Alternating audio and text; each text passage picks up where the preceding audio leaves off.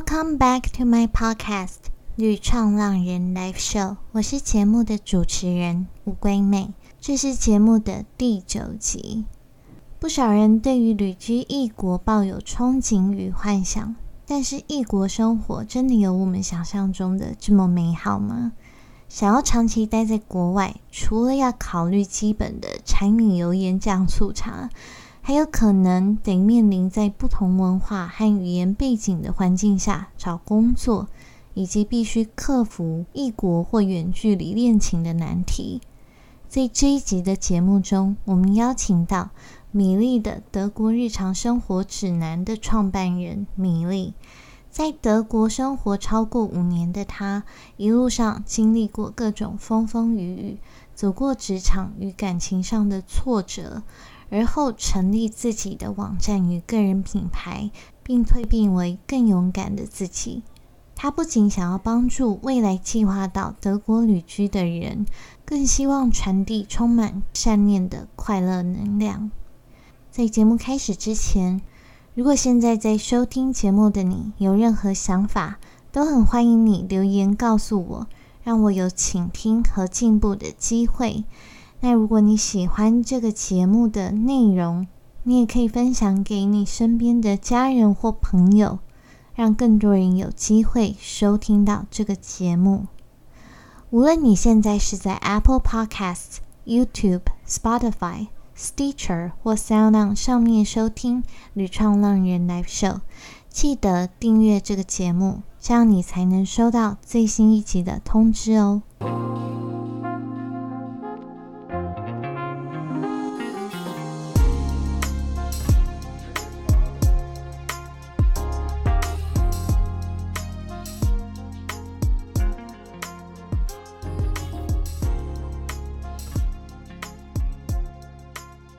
今天很荣幸邀请到米粒的德国日常生活指南的创办人米粒来跟我们分享他在德国的生活。那这个主题呢，相信会引起很多听众的共鸣。其实很多听众对于这一位生活在德国的台湾女孩有非常多的疑问。那尤其大部分的人非常好奇。到底异国生活有没有想象中的那么浪漫？所以我们话不多说，就让米粒来告诉我们。我们请他跟大家打个招呼，介绍自己。嗨，大家好，我是米粒。嗯，我现在住在德国已经满五年了。我前两年是呃用打工度假签证还有语言签证在这边生活。那两年之中，其实我都没有找到工作。那我是后来呢，在经历过一段呵 呵还蛮痛苦的挣扎之后呢，找到了在德国的工作。那我现在在这边工作也已经满三年了，迈入第四年，时间过得很快。嗯，所以你当初。在德国找不到工作，或者是经历了语言学习上的一些困难，你现在都经过这一切，你觉得你在德国的生活可以跟大家聊聊是怎么样？那时候真的是整整两年没有找到工作，虽然之中有一些面试，可是我那面试的经过都还蛮惨的，就是。我觉得都是可能就是那种好像人家说的那种暑假有没有打工陷阱多，大家眼睛要睁亮。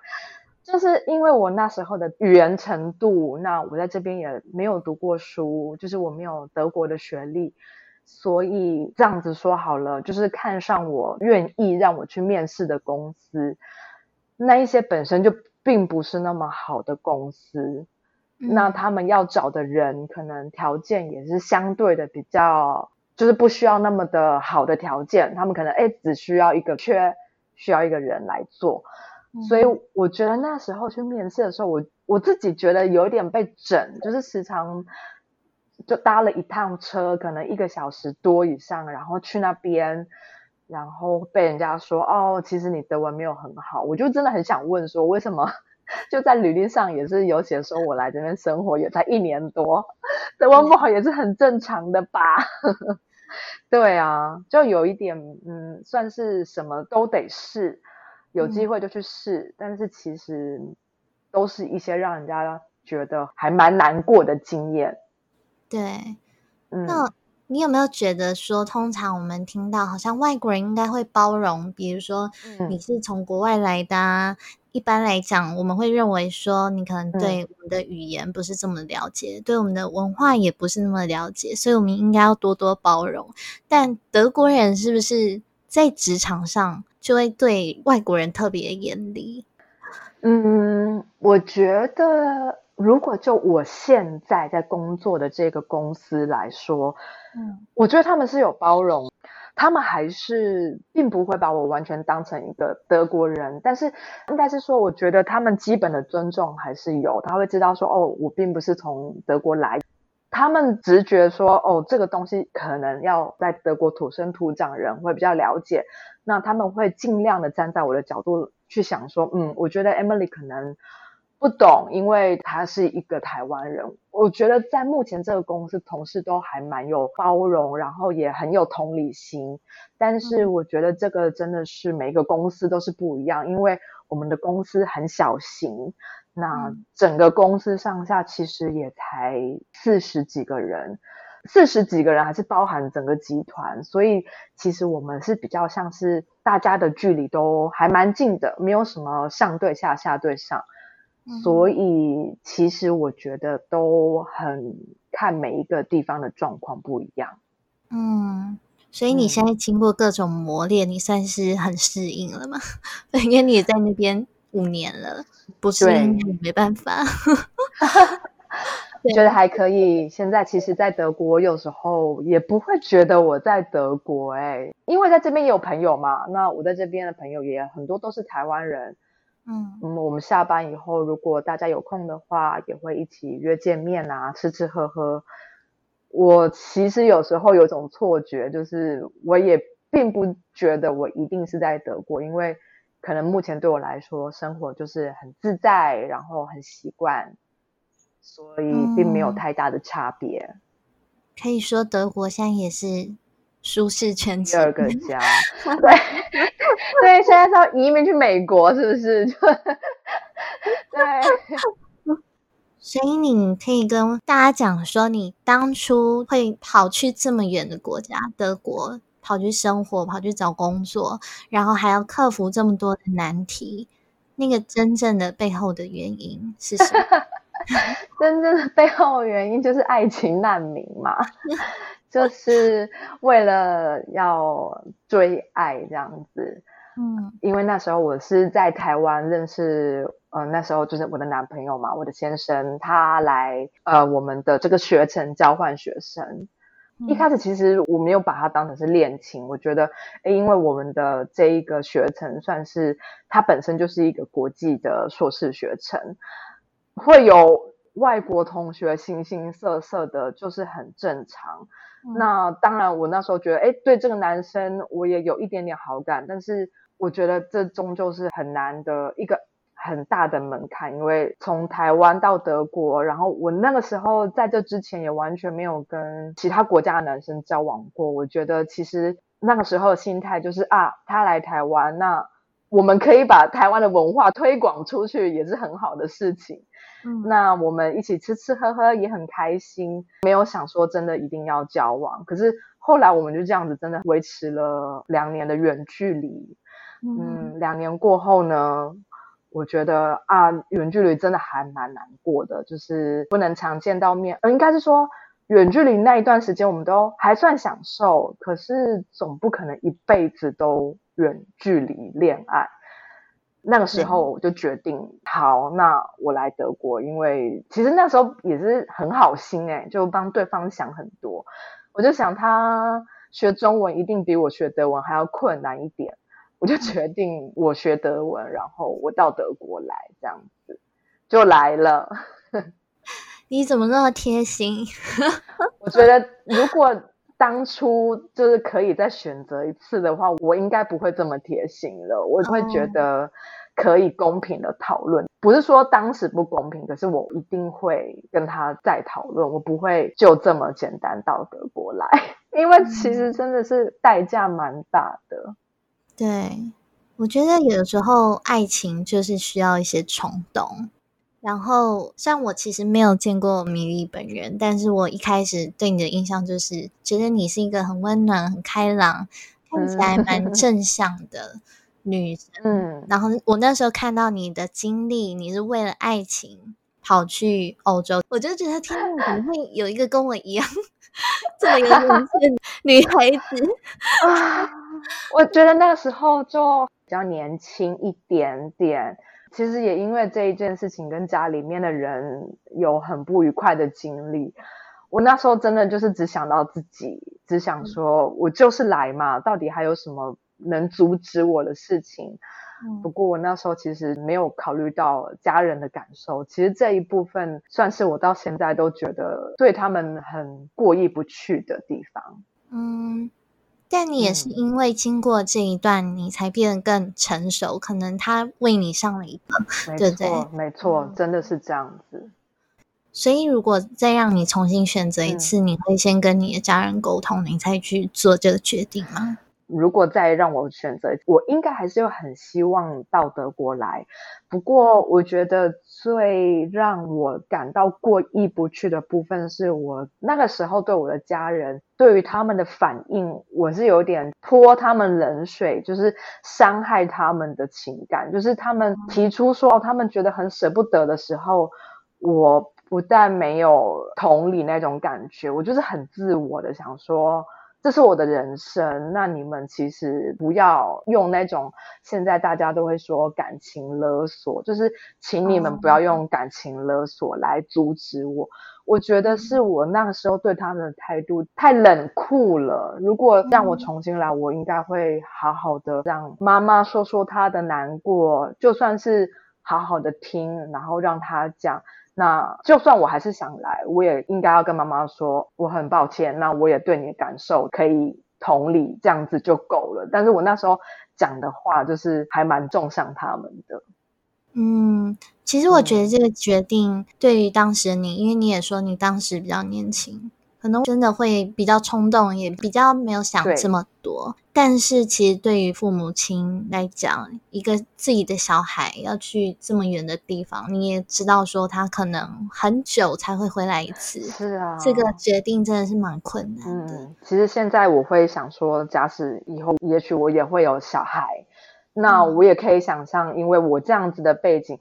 或许我的小孩他并不想在德国生活，他们或许会觉得台湾更棒，那就会变成我生活在德国，哎，可是我的小孩可能会很想住在台湾，这也不是没有可能的事情，对不对？然后反而也变成我以后要面对小孩子，他们不一定想要跟你待在同一个国家的情况，而且对我来讲，我甚至觉得这个几率是很高的。所以你看，其实如果那时候我可以多了解我妈妈的感受。那当然，那个时候欠人家的债，现在可能都要还吧。所以你的意思是说，如果你以后有小孩子，他可能觉得他想要在台湾生活，但是你必须要在德国的话，你会尊重他的选择。我一定要告诉自己，就是记得要尊重他，我会努力的。嗯。对，尊重这件事情，还有倾听也是在沟通里面都扮演很重要的角色。对，尤其这种异国生活是真的一个蛮大的决定。都是到现在才觉得学了很多，可是当下还真的就是蛮火爆的这样子。嗯，那你刚来到德国的时候，你应该在这当中有碰到很多文化差异的问题。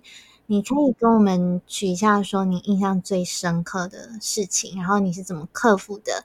再就是说，我蛮好奇，因为你跟德国男生，他现在是你的先生嘛？对，你们也交往了一段很长时间，然后你可能也有跟台湾的男生交往过。你觉得台湾的男生跟德国男生的差异什么？也跟我们聊聊。好啊。我觉得可以先讲一下文化差异的部分。我觉得其实这个对我来说，当时真的还蛮震撼教育。我在一开始工作的时候，那时候还在受训，就是有一个前辈来带我。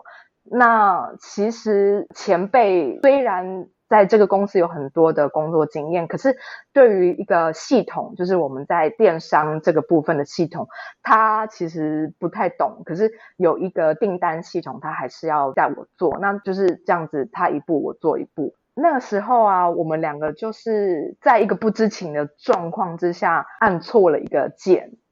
那当下我们也都没有发现那是错的，因为如果是错的，我们可以就马上提出来，但我们两个都不知道。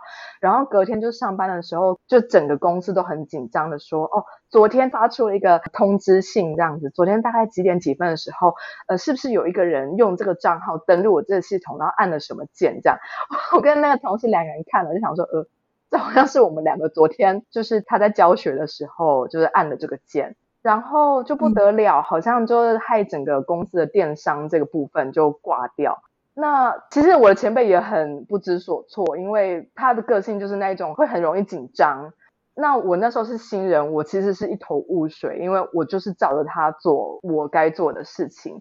但我们两个当下就好像有一点受惊吓的小兔子，就是很害怕，想说怎么办？怎么办？好像要发生大事了。结果呢？过了大概十分钟，我的 IT 的同事他就打电话问我，就说：“哎，可以问你一下，你当时是怎么样的步骤？因为如果知道你是做了什么样的动作以后，我们可能就可以推回去，知道说什么地方出了问题。”啊，我就跟他解释，那他就说：“好，那我知道。”那我就在电话里面非常的跟他赔不是，我就说真的很抱歉，就是没有想到会造成大家的困扰这样子。结果你知道我那个同事怎么说？他就说：“哦，Emily，你不要难过，你不要觉得抱歉啊。如果公司会因为你按错了一个键，就整个系统就瘫痪的话，他觉得是一件非常可笑的事情。这就是他们系统上面设计就是有一个大问题。他说今天这样子是发现这个系统是很脆弱的，那我们就可以再改善。我那时候就想说：天哪，这种事情。”好像在我以前在台湾工作的时候，就是如果当时的情况是发生在以前的工作职场，我觉得应该会蛮被臭骂的吧。我也觉得，我觉得那个压力可能会蛮大的。就是他还反而就安慰我说：“其实你要想，这系统就太烂了，所以才会那么的不堪一击这样子。”我就很惊讶，我就想说：“哎。”也对耶，就因为我这个键就可以让整个系统瘫痪的话，这到底是谁的问题呀？对啊，我觉得这可能就是他们德国人的一个对于事情的态度吧。他们觉得错其实不一定是你啊，这错其实是其他的事情影响的。所以你觉得他们对于犯错这件事情的观感跟？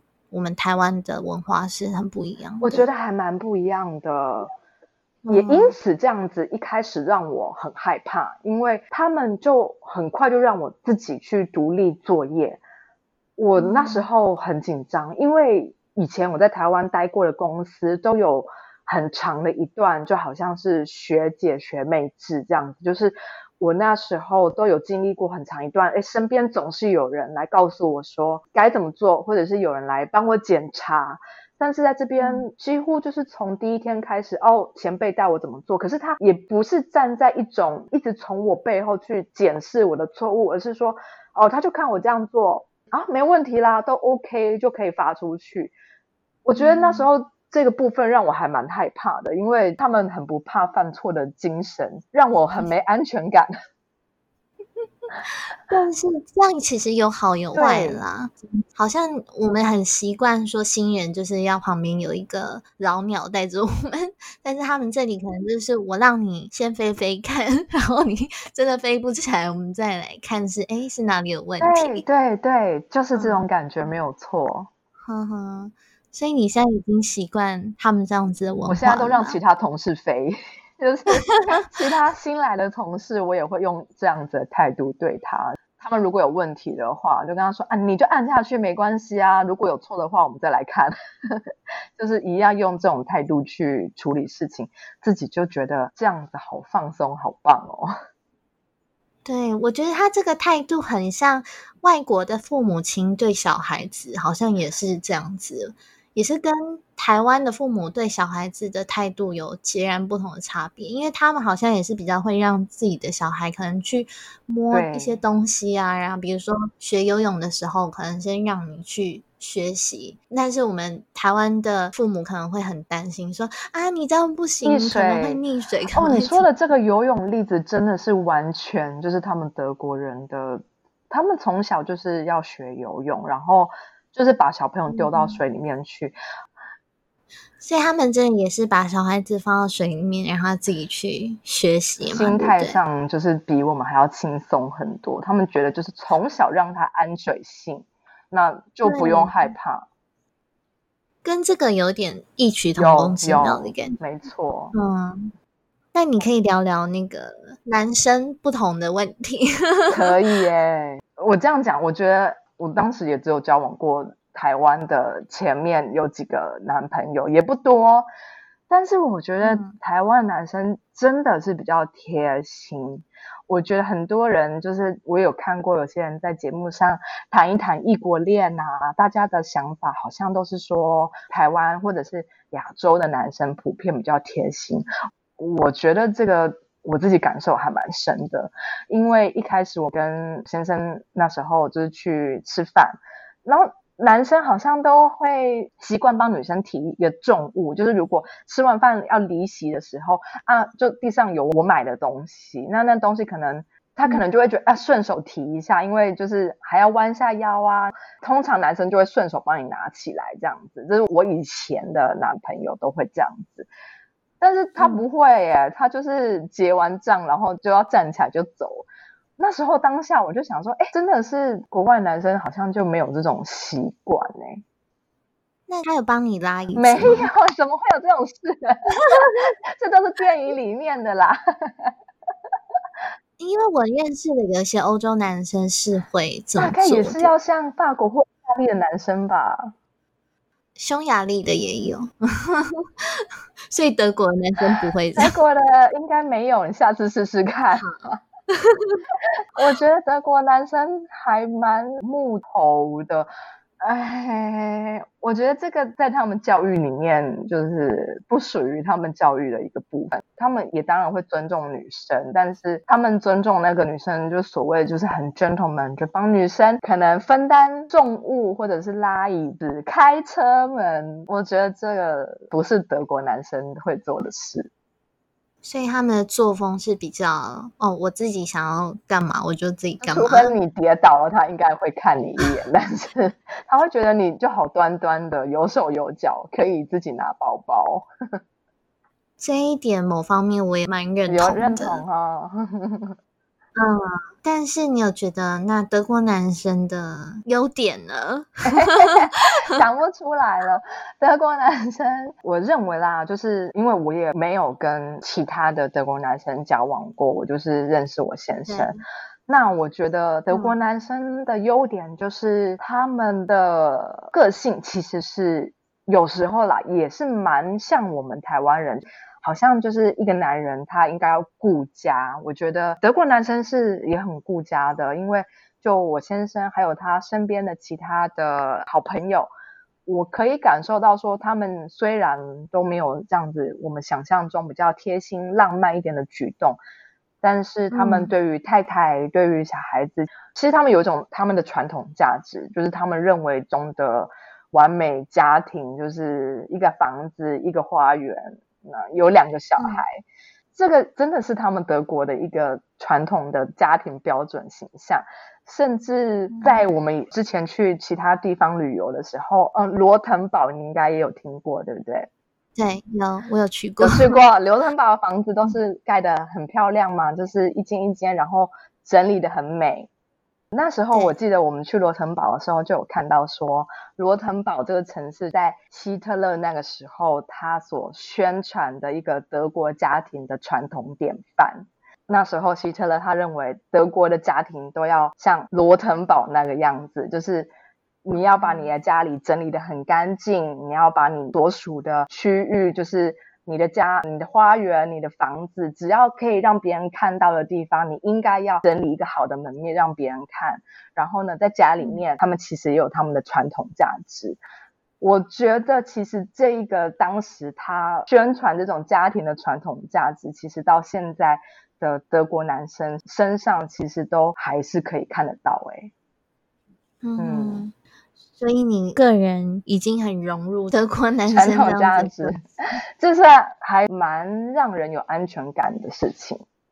嗯，所以我觉得其实也没有难过，男生比较好啦。各有优势，对，所以然后外国月亮比较圆，没有台湾男生也很好的地方，对，一定有，一定有。我也是在台湾土生土长长大的，其实我觉得台湾男生有些地方真的就是会让人家觉得比较暖心一点，我觉得，对，嗯，拿包包这真的是一个很经典的例子，完全认同，是啊，可以有共鸣。你自己在认识你先生以后，你会不会觉得说德国人真的有像传说中的比较注重隐私啊，或者是很严谨啊？在你的眼中，德国人是什么样子？你的先生在个性上算是标准德国人？他很传统，他我都说你觉得自己很传统吗？他说对啊，我很传统，他就是完全都不否认。因为你说隐私这部分，他就很在意耶。因为像我自己也有部落格，我有粉砖，他是不让我放他的相片的，因为我也知道他会很在意。那假使假使真的有想要放他的照片的话，我也一定会先给他看，说，请问我这张可不可以放？那一定是有戴墨镜，就是至少墨镜是基础条件。他虽然有脸书的账号，但是他完全都不在上面更新。他说他的脸书只是用来偷窥别人的事情。嗯，不幸的是，他的德国朋友也都没有什么更新，所以也不知道偷窥什么。嗯，所以德国人真的比较低调一点，真的很低调。那我们聊完德国人的文化差异，我们来聊聊德国的生活好了。你觉得德国的生活就方便性来讲，跟台湾比起来如何？虽然德国没有小七，但是其实我觉得德国的生活是很便利啦。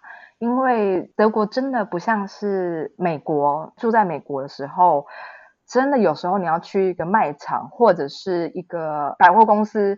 你如果是住在比较中部、比较偏僻一点地方，你可能真的要搭车好久的时间才会到下一个热闹的地方。他们都说 downtown 这样子，但是其实德国就没有所谓这种概念。其实它的市中心到郊区这个部分是距离间很短，然后超市也非常的密集。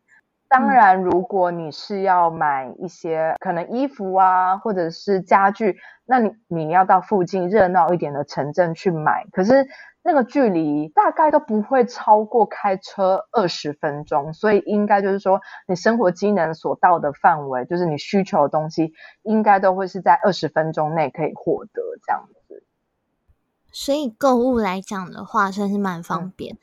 不过，我个人认为，因为我也有去过德国蛮多次的，然后我觉得在假日的时候，礼拜天的时候会什么东西都没有办法买。对，这一点你会不会觉得不太方便？就变成说你可能要提早把东西买。会，而且一开始我还真的会忘记，我会忘记星期天没有开门这件事情。哎，一开始就不习惯，而且。比如说像面包店呐，大概最晚开到六点。那开始我那时候没有工作嘛，那我都会负责买家里的面包，我就会在家里弄东西弄一弄，就也没有注意时间，那就想说好，那我弄完我就会出去买。结果我就是先生可能就已经下班回家，他就说啊，你刚才有去买面包吗？我就说我没有，那我现在去买。他就很惊讶说。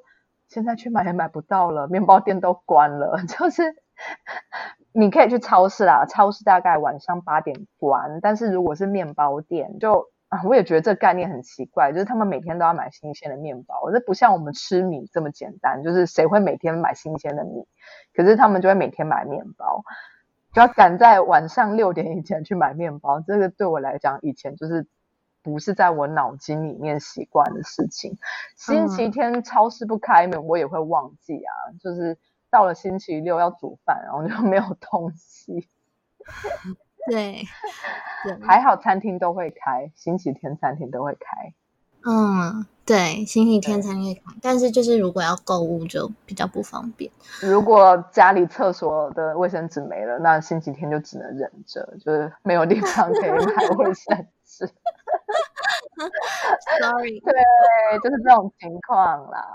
嗯，还蛮有趣的。哎，德国毕竟是一个以天主教为主的国家呢，嗯哎，比例高一点点，所以因此就是他们蛮遵守，就是星期天就是还是要安息日这样子的传统，而且尤其是在更保守，就像在巴伐利亚这一个区域，他们是更传统的天主教教徒的邦。就是德国的都是一个邦一个邦，那巴伐利亚邦就大家所熟知的慕尼黑这个地方，他们就是更严格，他们的超市还要更早关，那星期天肯定就是都不会开的。嗯，不过就平常日也是啊，就平常日也是时间到了就要关门，因为我觉得欧洲人都是这样子。对没有要多赚钱呢、他们都不爱钱。嗯，就他们很重视生活吧，我觉得是，嗯，像台湾就就是我就是要加班，然后我要责任制，他们没有这个东西，对 不对？没有。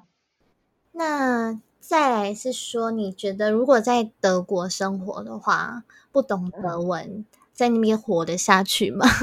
你觉得德国人会不会排斥用英文沟通？不会不会，我的观察是，用英文是绝对可以在德国生活，嗯，但是就比较不方便。我是觉得看想要生活到什么样的阶段啦，就是旅游，我相信大部分都不会有问题。可是说真的，我觉得德国人的英文程度也很需要加强。像嗯如果你在机场的话，一定也有听到英文广播哦。但，是比如说你通往罗滕堡那一个路上，可能在那一段路上就没有英文广播，通常就是只有在一些比较大城市的地方，呃，比如说打火车的时候才会有英文广播。嗯有我有发现，对，对，嗯。而且像我现在住的这个地方呢，又是更小型一点的城市，对台湾来说很小型，对德国来说已经是中型城市。嗯，大家其实普遍英文的程度是真的，就像我先生的爸爸妈妈，他们几乎是不会讲英文的，他们以前好像也没有学过英文吧，我在想，所以大家不要对他们的英文太苛求，因为我觉得德文在欧洲这个地区是很强势的语言，所以他们难免就是会觉得，他们并不是觉得说我们不用去学别人的语言，而是说，如果你看德国的附近有瑞士、奥地利这些可能比较在欧洲里面强势一点的国家，他们也刚好都是讲德文的，所以嗯就没有这么大的需求。像荷兰啊，在荷兰的人大概英文都很好吧。嗯，我觉得荷兰人是对对，但我自己觉得我旅游的话比较看地方，尤其有一些年龄层又比较高的，然后城市可能稍微规模比较小的，就没办真的法，对，真的就他们就算是想讲也讲不来啊。嗯。那你觉得如果不会德文要在德国生活的话，有没有什么样的解决之道？觉得肯定 会有一些麻烦的地方是，如果是真的要长期的生活，你可能必须要跑银行，你必须要去，比如说在台湾也一样，你要去登记一个你在德国的住处，有一些跟政府机关打交道这个部分，我觉得肯定是蛮不方便的，因为就算他们会讲英文，但是德国这些东西都很复杂。那嗯也许会讲英文的人也就那几个，就是能够为你服务、能够帮你解决问题的人又很有限。在这边，其实什么东西都要预约。你要去银行开一个账户，你也必定要跟银行约定好时间。那你想想看，如果你一定要找一个可以讲英文的人，那跟你开这个户头，没有他不行的话，就会显得蛮麻烦的啦。但是我还是有认识很多人，其实他们在这边住了很久，到现在其实德文也还不是很流利。也还能生活的过去啊，也许也不用太紧张。所以你觉得不会德文，还是有办法在这个地方旅居生活？只是有时候会碰到一点困难。我觉得他们人至少是很友善，就是会想要努力帮你解决问题。但是我觉得，如果你想要在这边长期生活的话，我就会很鼓励，一定要开始学德文。嗯哼，那其实除了德国的生活这一块，大家当然想要到异国去生活，也会很关心说。我的面包要怎么办嘛？对，所以很多听众其实对于德国工作跟职场这一块都很想要去了解。那其实我一直都有在关注米粒的文章，也知道你有很多碰壁的经验。你其实，在上面也有分享你很多，不管是过去一些比较令你心碎的，或者是你真的比较成长以后在德国所学到的东西，我觉得你会分享出来吗？那你可以先谈谈说德国职场跟台湾职场最不一样的地方，然后你有遇到些什么事？除了你刚刚提到的文化差异的那件事情，印象让你很深刻以外，还有没有什么地方你觉得比较要注意，或者是比较难适应的？嗯哼嗯哼，我觉得可能谈职场的部分的话，就也是有很多阶段。如果你想要进来这边的职场，这可能就是第一个。会让你觉得比较辛苦的地方，但是我可以跟大家说，如果你来到德国也成功找到工作的话，基本上你的面包就是还蛮有保障的，因为这边的很多公司他们都会有一种 tariff 的价钱，那其实公司是有受到法律的规范，你的假期都有受到法律的保障，他应该要给你多少薪水，或者是他应该要给你多少假期，这个。假使你拿到在德国职场这张门票的话，我觉得你就不用担心。尤其对我们外国人来说，你想要拿到这个签证。他一定会先保障你，德国公司有付你足够的薪水，因为假使这个公司给你的薪水不够，那在这边的劳工局就会认为这个公司是有意图想要使用，就可能是雇佣外籍的这样子的廉价劳力的话，这个首先就是不允许的，所以才说如果哎大家进入到德国职场的话，我想你的薪水一定会是在某种程度上会让你觉得生活上是有保障的。假期也会有很严格的规范，那假期的天数也一定会让大家满意，就是至少是二十几天以上。但是这都是基础的规则。那可能大家比较关心的，就说，那我如果真的很想要到德国来工作，要怎么样找工作？这个就如果是说在德国现在目前在职缺上面最热门的，其实医生永远是在这边。最缺的人才，因为医疗体系这么的庞大，那其实也蛮多台湾人在这边当医生的。因为我所认识的一些也有在写脸书专业的布洛克，他们都是医生，而且还好像越来越多。在这边，医生永远都很缺，护士也永远都很缺，还有很缺的是护理这些，就不一定是在医院里面的护士。可是在比如说长照机构里面，长照机构包含就是年纪大的老人啊，那还有一些不能够自己自理的，就是一些比较嗯失能这样子长期需要看护的人。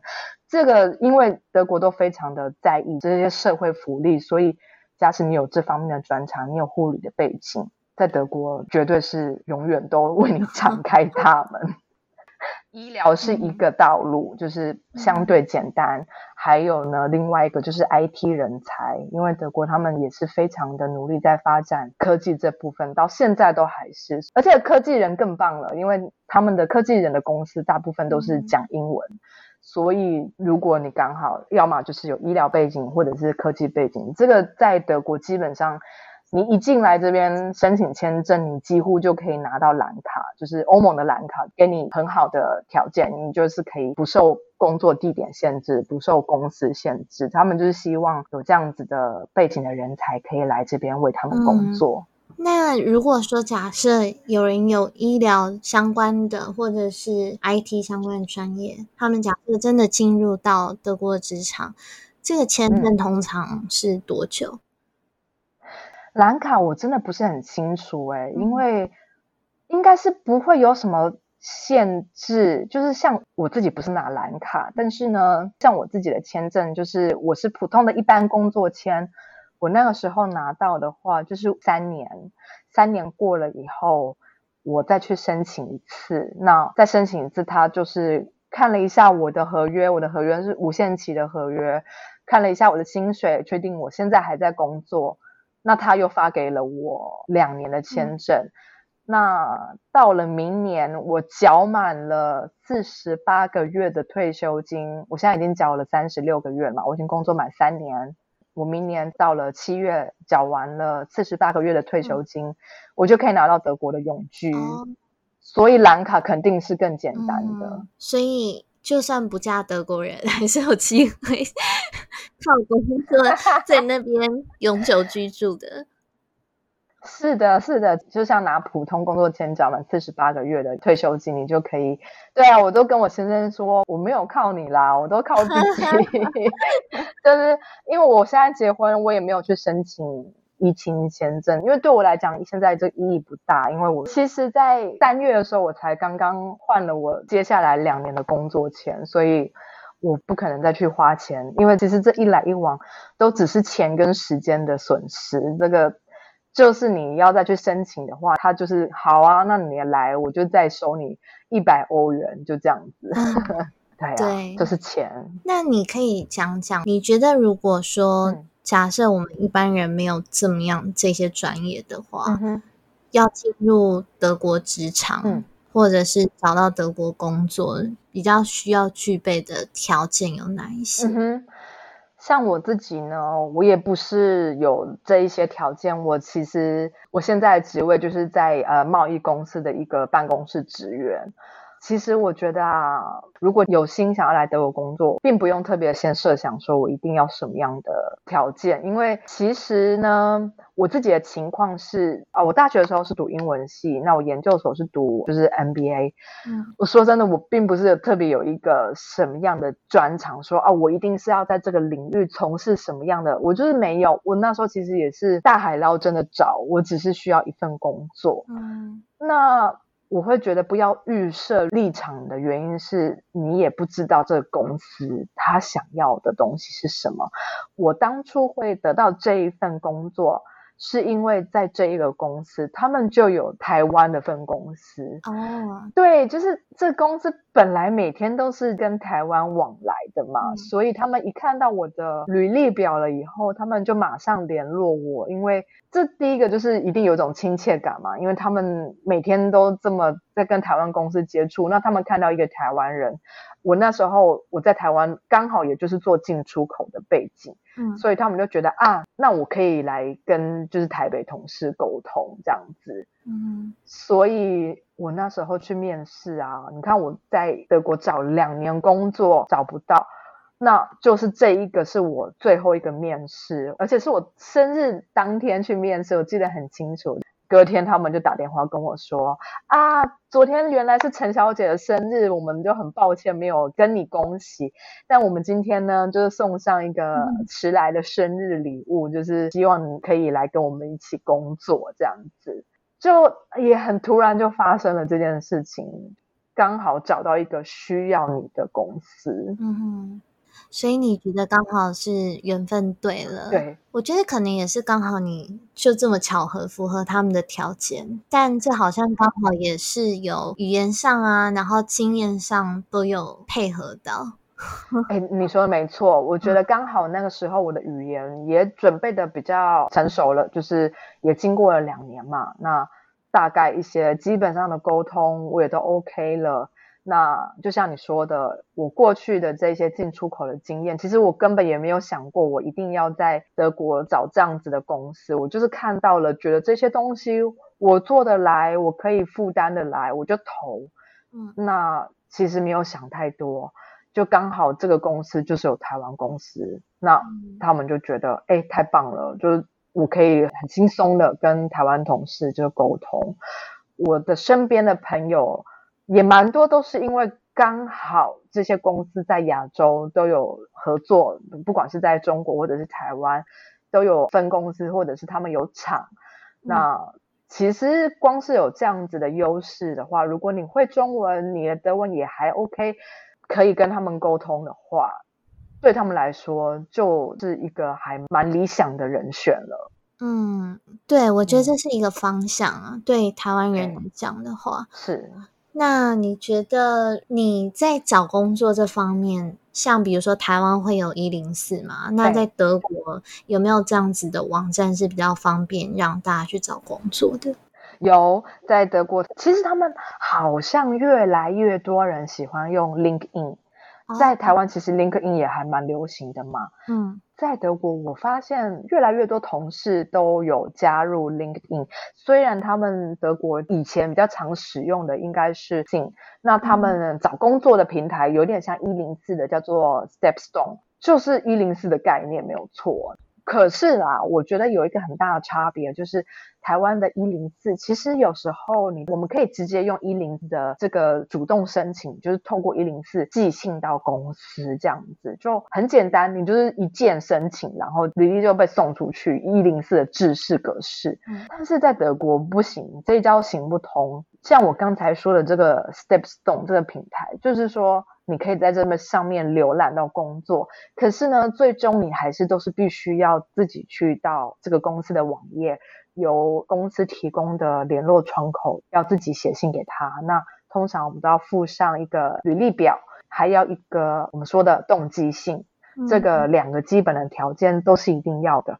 而且呢，都是要克制化，就是你投这个公司，那你一定是要为这个公司写出这样子的动机性，而不是说你这个动机性可以投一百家公司都不用变，是每一个都要有变化的。嗯哼哼，OK，那你可以再讲讲说，你有遇到什么事情是比较难去适应的，在职场上面？我一开始比较让我会有一点紧张的是，在跟同事讲话的时候，我觉得大家都讲话还蛮直的，嗯，就是其实并不是说那种感觉，你会觉得他是在指责你，但是呢，其实大家的沟通都还蛮直来直往的。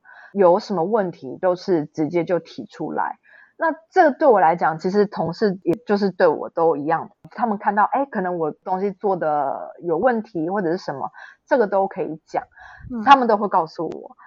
但是反过来，就是我发现同事有错的时候，这个我就还蛮挣扎的，我都会想很久，想说我要怎么讲比较好呢？是要。呃，直接转过头去跟他这样讲，还是要写信跟他讲，这心中就有很多小剧场。这对我们台湾人来说，或者是对我们东方文化来说，其实要是指正别人的错误。就是对我们来讲，心里面有一种好高的门槛跨不过去哦。所以在这个部分也是经过练习了以后，一开始我总是会很担心，说我这样子去跟别人表达，别人会不会觉得我好像很态度不好啊，或者是人家会觉得会误解我的意思，就是会对我产生敌意这样子。这一开始其实还让我蛮紧张的，就是每次这件事情发生的时候，我都会很紧张。那我都会犹豫了好久，才提起勇气去跟别人说：“哦，你这个地方做错了。”嗯，但你现在有比较有办法去直接去表达吗？对我现在就可以。现在的话，我就会用很很普通的心态，就说：“啊，你这个你可不可以看一下？”嗯，那就看了以后，哎，就对方一定也就知道了。哦，这可能会有一点问题，这样子。好像跟美国人有点像，比较直接。好像你把它当成是平常的事情的话，你就容易开口。那如果你一直纠结着要怎么样起口的话，就真的很难起口。因为我后来发现德国同事的态度都是。啊，你这好像错了，就是他们完全就不想了，他们就经过大脑，就会很直觉的就从口蹦出来。所以如果我也能够做到这样子的话，我就不会觉得有什么好难启齿，因为我只是在跟你进行。一个很普通的对话，就是我也不是要攻击你，或者是对你有什么不满，就是就事论事。我觉得在这边职场的好处，蛮多的情况都是可以跟同事就事论事。那当然也会有大家情绪不满，然后有些人比较情绪化的状况。嗯，但是我觉得德国人他们之间的沟通，就是他不会。想太多，说我等一下要讲很委婉的话，或者是我等一下要讲的话，就是要讲的让人家心里面舒服，但是又要顾及什么什么之类的。嗯哼，就是对他们来讲，这个不用这样子。我本来就没有要批评你，那我也不用去想说什么样的话会伤害你。这样。嗯，OK。那除了这些文化差异以外，我觉得其实很多人。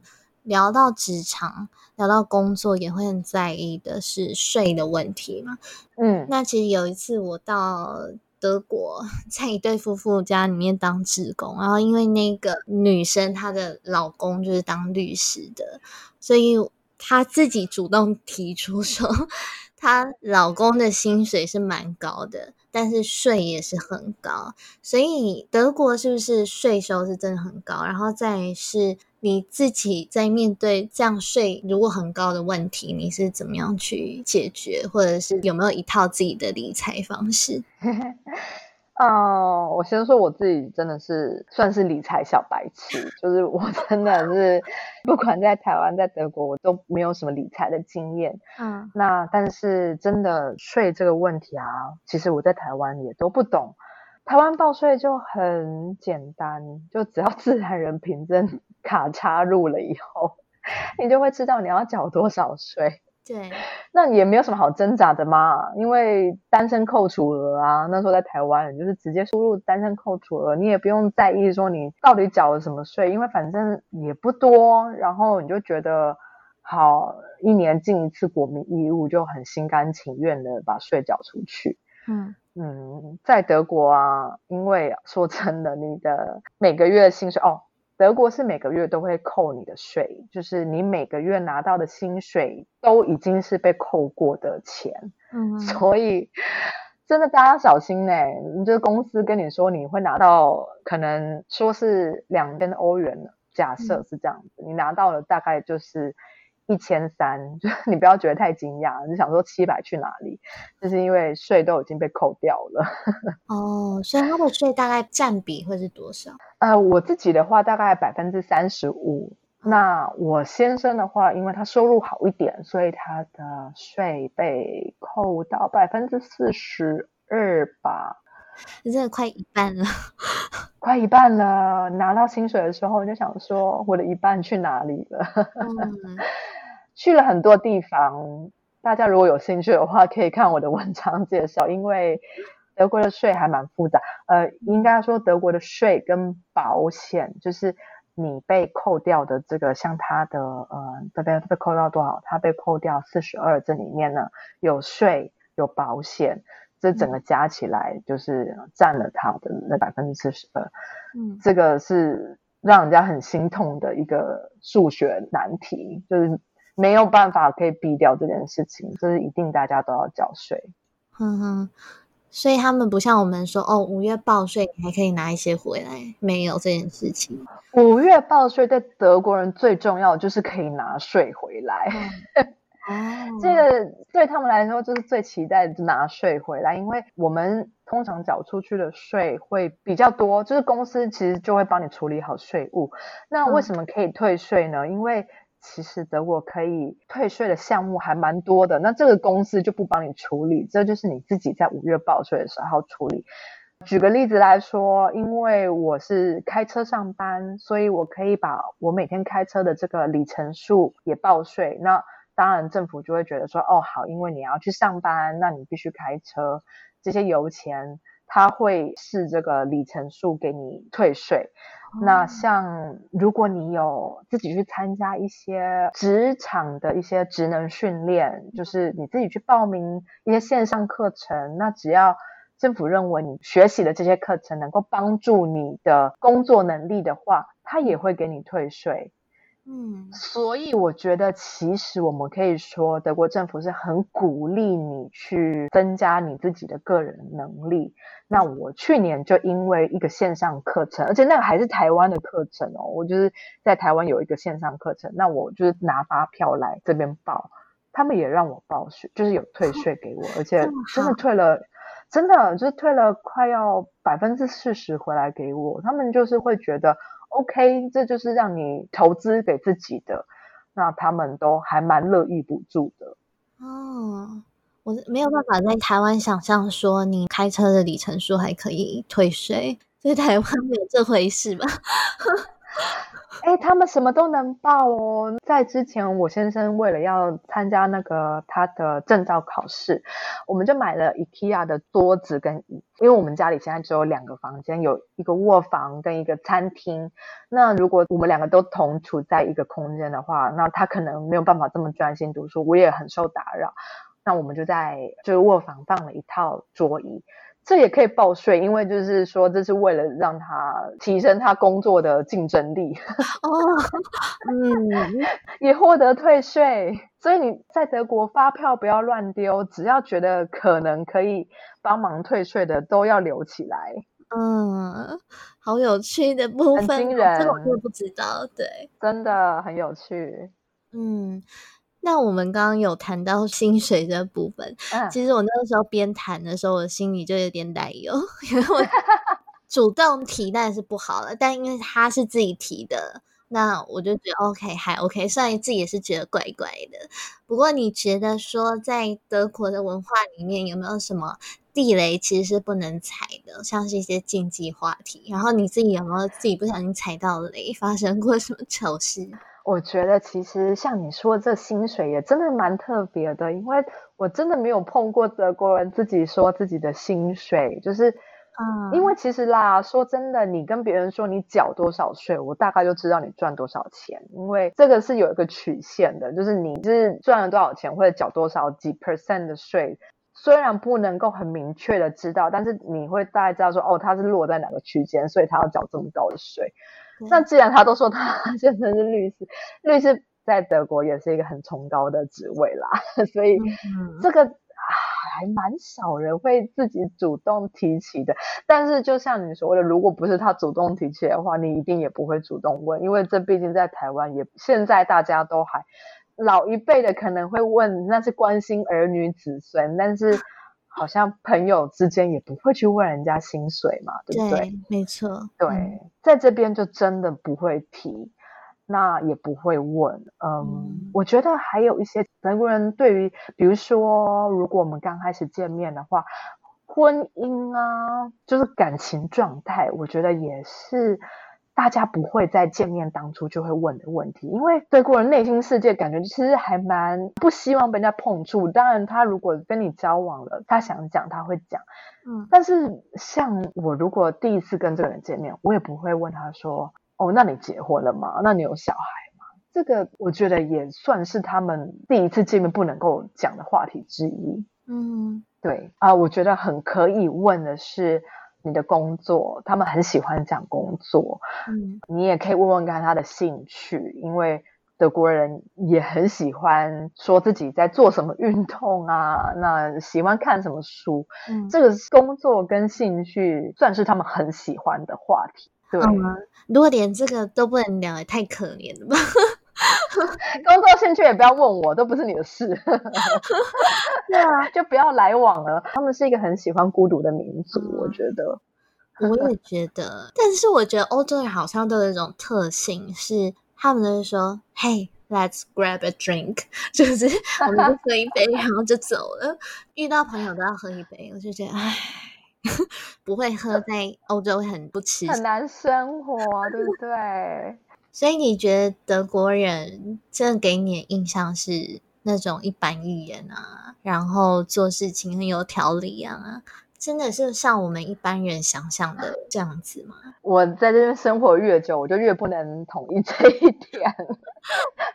我觉得好，这一个例子就是说守时，我觉得德国人是真的还守时的，就是大部分的时候，像我说过，我先生嘛，就是很传统的一个德国人，他都会跟朋友约或者是什么的，基本上他会维持守时这个原则，这对他来说真的也就是还是很重要。嗯。但是，一板一眼啊，我觉得倒不如说，他们做事情的态度就是：这是我的工作，我会做；这不是我的工作，我就不会做。嗯嗯，这也算是一种一板一眼，对不对？就是不好意思，这个不是我的专业，你要另请高明。但其实我现在生活在这边，我就真的很不喜欢这一种态度。我觉得这其实只是一种。去减轻你工作 量的方式，相对于我们台湾人在工作上，其实有时候会愿意付出我们的时间去帮你同事解决一些他们需要帮助的地方。我觉得这一点都没有不好。当然，你不要把自己的时间砸下去，大家两个一起弄到很晚不回家。但是德国人其实所谓的一板一眼，我自己现在更深刻的感觉就是，我做好我分内的，其他不是我分内的，并不是属于我这个职责里面该做的东西，就 sorry，你要找另外一个先生小姐。嗯，其实他们还蛮能够推事情的耶，说真的。这个感觉跟那个不帮女朋友拿包包那个意思有点像，也有点像，就是你顾好你自己吧，我顾好我自己这样子的感觉。对呀，而且说到严谨，我可以跟你讲一个实例，就是我们结婚当天的事情。就是我们结婚当天，我们是十点十五分结婚，那我们就接下来就庆祝什么的。到了晚上，我们十点的时候，我就是坐下来，我说：“哎，有人看过我们这结婚证书长什么样子吗？”然后就没有人去打开嘛，就是打啊，这是你们的私人信，就爸爸妈妈又说：“啊，这是你们的结婚证书，你们自己看。”我现在也没有看，因为大家都庆祝啊，那就忘记这件事情。我就把它打开一看，里面没有结婚证书哎。里面就是我们的出生证明，就是我们当初交给户政事务所的出生证明。里面没有结婚证书，我就大傻眼了，就大家都非常傻眼。那时候客人也都还在，他就说没有结婚证书代表什么？代表我们今天这个婚礼其实是一个预演吗？还是怎样？然后在大家他同事什么来参加的客人就在那边大笑说：“哦，所以我们今天就是把这礼物带回家，因为这今天就是一场那个梦，就是。”只是一场预言这样子，啊，我就说这不对吧？这是结婚证书没有在里面，怎么回事？隔天我先生就打电话给那个户政事务所人，他们说，哦，我们真的忘了放进去了，太夸张了。你说结婚这件事情，其实结婚证书就是一张 A4 纸，上面写说你在几月几号结婚，然后双方名字。一张薄薄的纸，他忘了把它 放进信封里面。因为德国人有时候也是蛮强的啊，怎么会没有？很多 很多时候也可能是啤酒喝太多了，就是 很常发现。哎，一点都不是说什么很罕见的，就是连他爸妈都说啊，这有什么？我们以前结婚的时候啊，那个他们还把上一对新人的结婚证书放给我们。谁不会犯错？德国人也会犯错啊，就是而且他们也是很尽情的在犯错。对啊，所以我觉得在大家不要再觉得说德国人就是那种很严谨的面孔，然后做事情都很有条理、很有组织性。没有，你在德国待了这么久，你应该也去了。不少地方旅行吧，然后我们刚刚其实也有提到说什么罗滕堡啊，那其实我也是到了德国才知道说有所谓的什么罗曼蒂克 大道，听起来就很浪漫，所以。其实，在这个地方也是有很多值得深入认识的一些，不管是历史也好，或者是景点也好。那虽然其实我们刚刚聊了这么多德国的文化、德国的生活、德国人的个性，德国人我印象中就是比较务实嘛，然后大部分不是很 romantic。那有没有什么景点是你平常跟你先生很喜欢去走走啊，或者是你很推荐的一些地方？嗯，刚才我们说到罗曼蒂克大道，其实真的沿路上都有很多很漂亮的，它是比较属于就是有那种木质的房子，就是他们在这边叫做 Fachwerk House，就是那个窗户啊，可以看得很明显都是用木头的去打造的。那真的是我觉得我到现在都看不腻，就是这样子比较传统的景色，就是这些木造建筑，我自己也都很喜欢，所以。罗曼蒂克大道这一条，就是大家真的可以去走。那我自己很推荐的，就是因为我先生他是来自叫做 t 这个地方，在这个地方呢，他们主要是一个白葡萄酒的产区。那因为在这一带呢，是在德国偏南部，就是在西南部这个地方。那德国其实北方大家都知道，其实就是。汉堡这边很常下雨啊，那日照也很少。那相对来说，在法尔茨这个地方是日照很充足，甚至有一个小托斯卡尼的美名这样子。他们在这边呢，就是有一条葡萄酒之路，就是在这个葡萄酒之路呢，啊，沿路上有大大小小的城镇，那每一个地方都有他们的葡萄田，那有他们的酒庄，有他们特色的酒。所以这个算是他长大的地方，那是我也很常去，因为公公婆婆就住在这一个地方。哎，这地方景色真的很漂亮。我因为我不晓得，可能对于台湾的大家在说喝葡萄酒的时候，也许德国葡萄酒还不算那么的知名，在跟其他的像在法国啊，还有。甚至可能南非的葡萄酒也很知名，但是我那时候就我知道的，我从来也没有 听过德国的葡萄酒。但是在这一区，就对于德国人来说，他们也都非常知道说，哦，这一区的白葡萄酒是非常的有特色。他们在这边葡萄的品种就是 Riesling，就偏酸的。景色很优美，喜欢喝葡萄酒的人真的可以来这边住在优美的酒庄，他们都有酒庄的旅馆啊，就是以前都是地窖里面有酿酒，然后储存葡萄酒，然后他们现在把它改成饭店，哎，非常非常的漂亮。你可以走在那个葡萄田去践行，然后到了定点以后，你可以喝喝酒，然后配他们的 cheese 啊什么的。这个是我自己推荐的私人景点，听起来很不错。对，我记得我是到那个 w o r d b u r g 乌兹堡，我也是到那边我才知道说，原来他们的。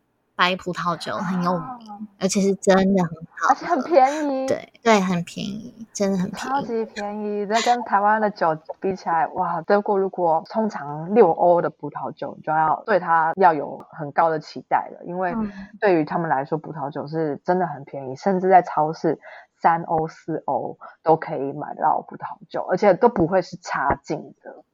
对。真的，嗯，所以我自己也觉得蛮推荐大家去喝那边的白葡萄酒。那你在这边住的这一段时间，你觉得你是怎么样去慢慢融入德国的文化跟生活？如果说真要讲三个关键的话，你觉得整理出来最重要的那三个点会是什么？嗯，三个点，我觉得。最重要的就是语言，真的不能够避讳的。就是我觉得语言是首先会最需要照顾的地方。虽然我刚才说，即使你不会德文，在这边英文还是可以生活，但是我觉得会让你的生活少了一些乐趣。那有时候呢？我觉得就是说，你不能够用他们的语言来了解他们的逻辑，这也是一个很吃亏的地方。因为其实学一个语言是去学那个字的表达以外，里面还有更富含的是他们的文化。就像是香肠，对我们来说，我们台湾人就说是香肠。嗯，那时候我真的很深刻的印象是我来这边有一天，那时候刚刚来，那他跟我说，哎。你今天这个礼拜我们要买香肠，你想要买什么香肠？我说就是买香肠啊，你想要买什么东西？他说你知道吗？我们德国有一百种以上，至少是一百种以上的香肠。他说没有啊，香肠我分很多种哦，有分这种就是什么有那个这个肠那个肠那这个肠。我说对我来讲就是香肠，我们台湾就只有香肠一个字。所以在德国里面，每一个香肠都有它的名字，有早餐香肠，有呃什么什么茶香肠，有什么血香肠。所以你如果能够懂得我的话，哎，你就会了解说，他们对于这个东西，他们有这么多的表达方式，来自于他们对于这个东西是他们的生活中的重心。当然，香肠啊有很多种，啤酒也很多种，所以我觉得如果可以了解他们的语言的话，其实就可以更理解他们。就不管是他们讨人厌的部分也好，讨人喜欢的部分也好，你也可以更了解德国人。那第二个呢？我觉得朋友就真的很重要。来这边没有朋友的话，会很孤单。我在这边的朋友圈呢，除了我的台湾好姐妹，其实我们这个城镇虽然不大，但是呢，我们这几个好姐妹其实年纪都比较相近，那也在工作。我觉得对我们来说，就是偶尔出来见见面、吃顿饭，这对我们来讲是心情上的很大的一个安慰。嗯，除此之外呢，我在跟先生的朋友群，就是也有越来越多的交流。因为一开始我其实是很害怕去跟他的朋友见面，因为我在语言上面能力就是不足，那我也很害羞，不晓得要怎么样表达自己。一开始其实我很排斥去跟他朋友见面，嗯，但随着时间的拉长，那他有朋友约会的时候，我会尽量去。有时候我真的，除非我很累，那我那天可能也小小的心情别扭的话，那我不一定会去。但是现在来看呢，就是他的朋友圈，我可以也还蛮参与的。那我在这边跟台湾姐妹的朋友圈，因为大部分的人也都在这边结婚生活，所以我们两个其实现在朋友圈有越来越多的交集，嗯，这个是很重要的一部分。嗯嗯。那最后啊，最后我会说是心态吧。心态是说起来有点抽象啦，但是我觉得用这个例子来跟大家说明，就是我在德国的时候，虽然就像你刚才说，哎，德国好像对我来讲也很习惯了。确实，德国现在就是我第二个家。那我在德国觉得像家，在台湾也像家。那台湾当然就是我永远的家。那我在这边的生活，我是觉得除了有时候食物啊会有一点想抱怨之外，天气太冷会觉得有点受不了。但是除此之外，我都会觉得在这边生活就是很一般，就没有什么不一样。不过对于我的其他有些朋友来说，虽然他们在这边的时间跟我一样久，但是他们始终都不觉得德国是家。嗯，就是他们其实对于德国的文化，在这边有些人是因为结婚而来，因为工作而来。那因为工作而来的朋友，他就说，我觉得在德国这边是因为收入他很满意，那他不会想离开。但是除了这个吸引力之外，他真的很不喜欢德国，所以是有这样子的情况。那有结婚而来的，当然就是为了先生小孩留在这边。除此之外，他并没有其他太多的社交生活。这个对他来说呢，也会让他觉得很孤单。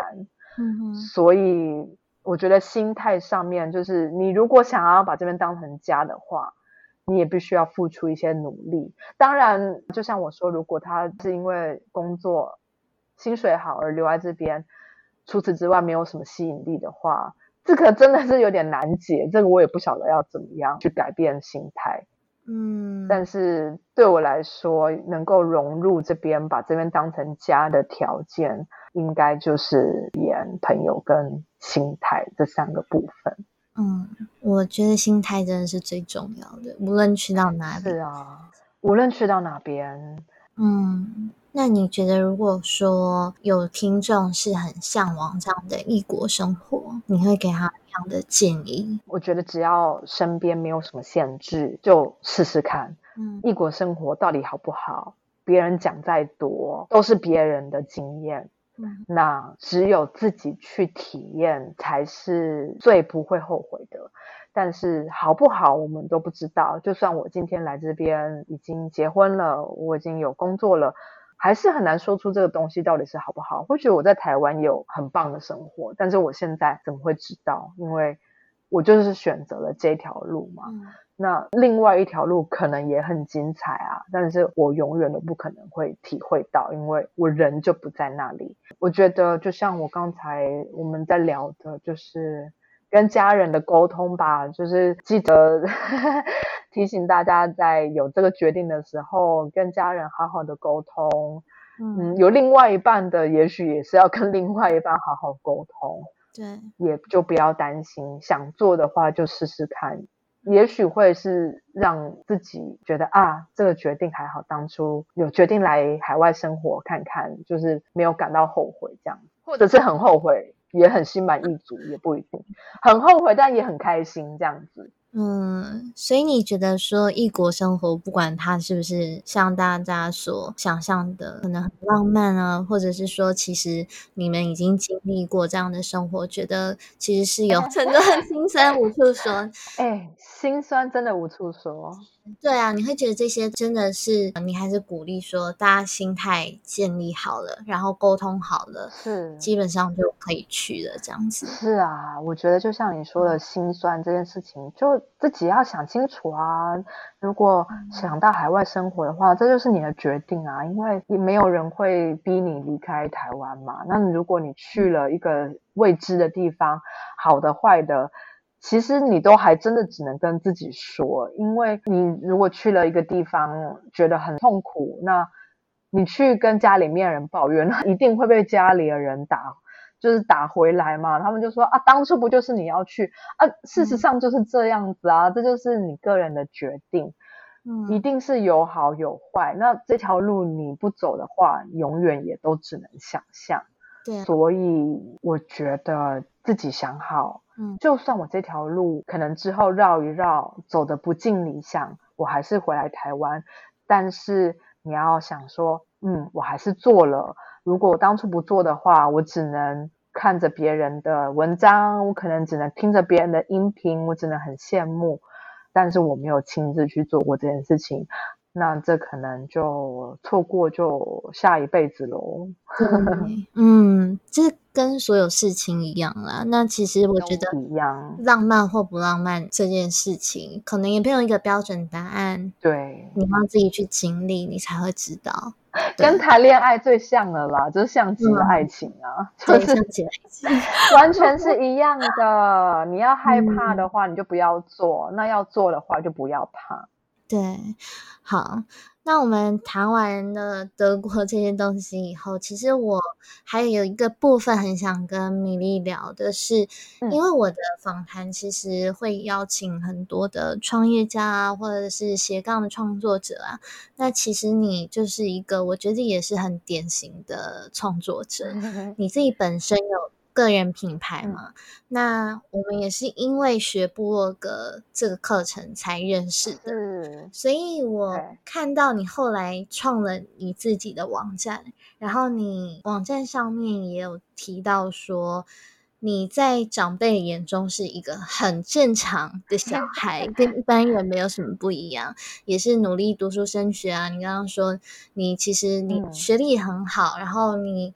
出社会也都做了一些还不错的工作，对，所以是什么原因让你决定说你要开始写部落格，成立米粒的德国日常生活指南？然后再就是说，你会不会觉得说你自己目前虽然已经很适应你的工作了，不过你内心还是相信说你自己还是可以很不一样的？其实你后面还是有一个更大的梦想在。对。我觉得我是真的很幸运啦，就是我说我都是长辈眼中一个很正常的小孩，就是其实是我妈当初对我来德国的决定很生气的时候，她就说啊你怎么都跟别人不一样，就是你同学都毕业，然后找一份工作，就在稳定的在台湾结婚待下来，你本来也都跟他们一样啊，那你为什么后来就不一样？你就要去德国？嗯，那我觉得其实来到德国以后，刚开始是觉得说啊，我觉得妈妈讲的好像有点对，我好像叛逆了。过来德国生活了一阵子，我发现我还是跟别人一样啦，我只是在德国生活有一点远而已，跟台湾有点远。但是在德国的每一天生活，其实跟台湾并没有不一样。我就是正常的去上班下班。像你说的，我觉得在我工作一年半了以后，我其实也有一点点小小的瓶颈。因为呢，这个有点幸福，就是 因为在德国的生活太平静了。我每天大概七点多、七点。五十分到公司，四点十五分、四点二十分最晚我就已经下班，然后开车回家。其实回到家也才四点四十分，我就下班了。就这样讲起来真的有点过分，就是每天都是这样子，那也没有什么加班，就是加班是不可能的事情。我那样子的生活过了一年半以后，我觉得真的是无聊到不行。那时候我还没结婚嘛，因为结婚是今年八月才刚刚过的事情。对，其实那时候我想回台湾了，因为我觉得德国生活好无聊。就是过完了，知道德国的情况了以后，我发现不是跟台湾也没有什么太不一样。就当然我可能在台湾不会四点四十分就回到家，然后翘着二郎腿，就翘二郎腿然后抱怨说：“哎，等一下要干嘛？等一下干嘛？” 但是。我可能在台湾六点下班，但是至少家人在那边啊，所以其实过了一年半之后，我是想回台湾的。我其实是真的有跟我那时候男朋友说，哎，说真的，我们如果没要进一步的话，我先回台湾好了。我说我不是在威胁你，但是我真的是觉得德国生活够了，就是体验完了，想回家了。那也就是从那个时候。又有一个转机，就是我从网络上开始听到一些 podcast，那也因此认识了就是写作部落格这个教学课程。那我们就在这个课程中，就是其实我私下都是叫那个乌龟妹学姐的，因为就是她是比我早一期在这个地方学习，那她真的就是很多地方都让我们很惊讶这样子，所以我们其实很多同学都是叫她学姐。嗯，不好意思。不会，你真的是我们的偶像这样子。对，那就从这个部分，我就发觉。哇，好棒哦！就是下班以后生活不一样哎，我也就一头栽进了就是经营部落格这个世界里面。我一开始其实是觉得，哎，怎么会有这种事情？就是可以把下班时间变得这么有趣。一开始是想让下班时间充实一点，不要像之前都躺在椅子上面划手机，然后十点就很想睡觉，就觉得啊，赶快去睡觉啊，明天又是可以四点半下班这样子，就觉得生活变得很充实。接下来呢，是有碰到一些家里的事情，就是我的奶奶她。在那个时候就癌症末期，嗯，那我那个时候其实部落格那时候是一直都在听说部落格经营可以有机会让布洛克成为一个弹性时间、弹性地点这样子的自由工作者。我那时候其实是向往的，那又碰上了奶奶这件事情，就是奶奶在癌末的时候。我马上请了假回台湾，但是呢，我的假再多，也就是只能请两个礼拜，我也不能无限的请让同事来做那么多的工作，所以我请了两个礼拜的假。我那时候就觉得，假使我可以用部落格来创业，可以经营我的自媒体的话，嗯，我也许是有办法可以花更多的时间跟台湾的家人相处，所以在那个时候又。有了更多的动力，除了本来想要把下班的时间变充实了以外，我又更希望透过自媒体可以有机会让我成为一个全职的自由工作者，可以用我的自媒体为我带来收入。那这样子的话，也许我之后就可以在德国生活。那回台湾的时候，我可以有长一点的假期，就是我自己决定我想要在台湾待多久，因为我就可以把我工作带在身上，所以这是我非常非常向往的事情。那也是因此，在这一年半的时间，一直支持我不断的去创作，那很试图的想要透过提供读者有价值的讯息。那说真的，到最后的目的也很希望可以把这个东西变现，然后来支持我的生活，这样子。嗯，所以你一开始算是，我觉得真的也是真很因缘机会了。对，这种东西好像很多时候都是刚好一个时机到了，你刚好看到什么样的机会，对，然后遇到什么样的事件，你就决定要去做了。完全是因为时机点到了，不然你看我们时常就看到这么多的布洛克，那以前我看到的时候就觉得，哦，就是布洛克，我也从来没有想过。我要来掺一脚，因为我就是觉得哦，很正常啊，大家现在在网络上都很能够为自己发声嘛，那想要进入的门槛也很低。对，就像我在这边的一个好朋友是甜甜，大家可能不晓得有没有看过他的部落格，他已经经营他的部落格，经营他的粉钻已经七年了。我跟他认识也这么久，我从来没有因为他想要来尝试，直到。我自己有一天听了 podcast，直到有一天我看到了部落格的学习课程，直到有一天我奶奶就是生病了，这些事情全部加在一起了以后，我就一头也栽进去这个经营自媒体的世界了。那你自己创立你的个人品牌到现在，你觉得你的那个心境是什么？然后你最想要透过文字带给读者的是什么？嗯哼，我自己觉得我现在的心情或者是我的目标越来越明确。一开始我其实比较像写日记，就是抒发我的感想，就 时常在部落格分享一些在德国又想哭，然后可能也有时候也又好笑的事情。不过一路走来大概一年半的时间。我更想要传达的是善良跟正面的理念给大家。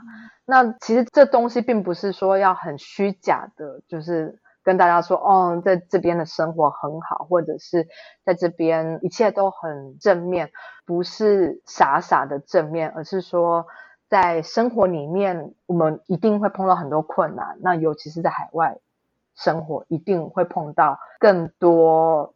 以前在台湾没有办法想象，或者是不必在台湾碰到的困难，那我很希望就是把自己的这些经验分享出来。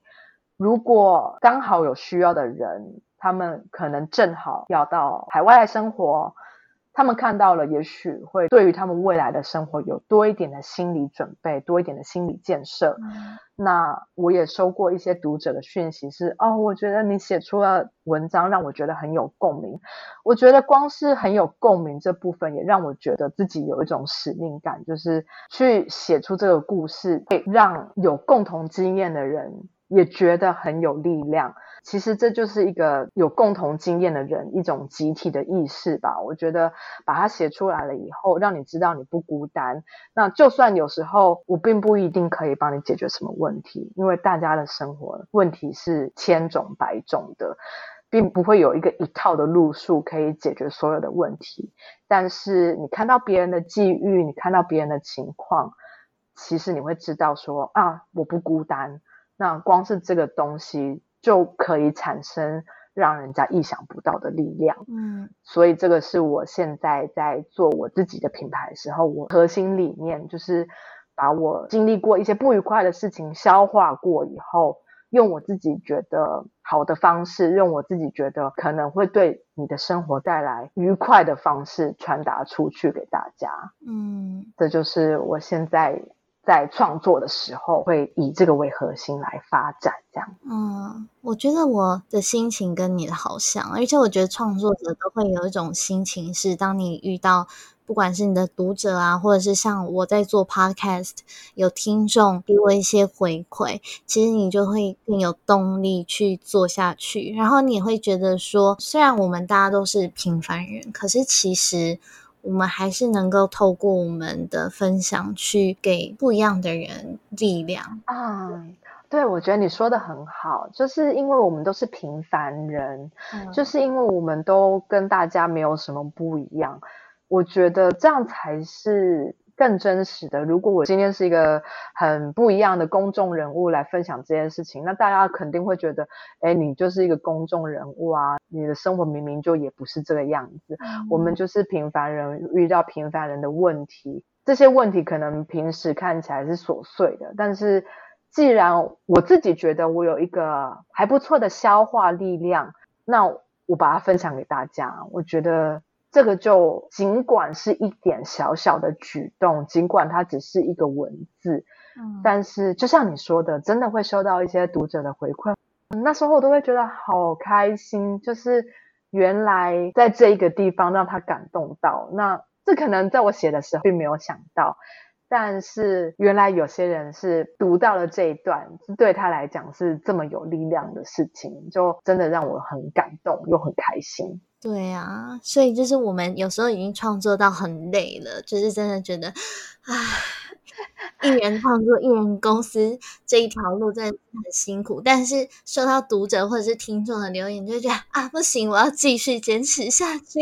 真的，而且现在大家时间都很少，然后还可以收到人家的回馈，就是读者愿意花时间写信。哦我真的会很感动哎，对，这真的很不容易。对啊，我有遇到听众还特别登入那个 Apple Podcast 帮我留言，那个留言很烦呢。对啊，所以我就觉得这个真的是太感人。对，因为那个手续真的很容易惹怒听众，就会觉得 又是要认证什么的。我真的觉得那真的是想要让听众都气死，不想留言。对，所以我真的要特别感谢那些帮我留言的听众。对，那你自己。对于未来的规划呢，像是你现在有网站嘛？你的网站在分享你的心情，分享你的经历。那你接下来除了写文章以外，你有没有想要推出什么样的服务？什么很大的、远大的那些 你的计划？嗯，不敢说是很远大啦，就是因为其实我们现在我自己的资源也有限嘛，因为我现在有在上班，那。其实我目前在做这个部落格的部分，完全是没有办法支持我的生活。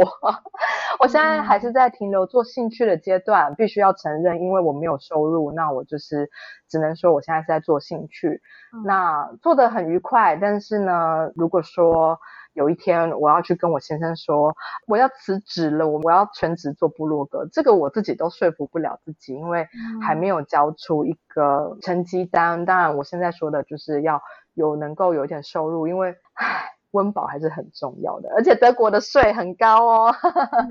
对啊，所以嗯，还是要有一个实际上的考量。那不过呢，刚才你问我说有没有推出一个服务，我现在跟甜甜就是另外一个在德国生活的布洛克这个女生，我们会一起合作来推出一个有一点像是生活大小资讯站。那这一个我们有比较锁定是在女性这个部分，因为我们是有自己的经验出发，我们身边认识了不少就是在德国生活的女性。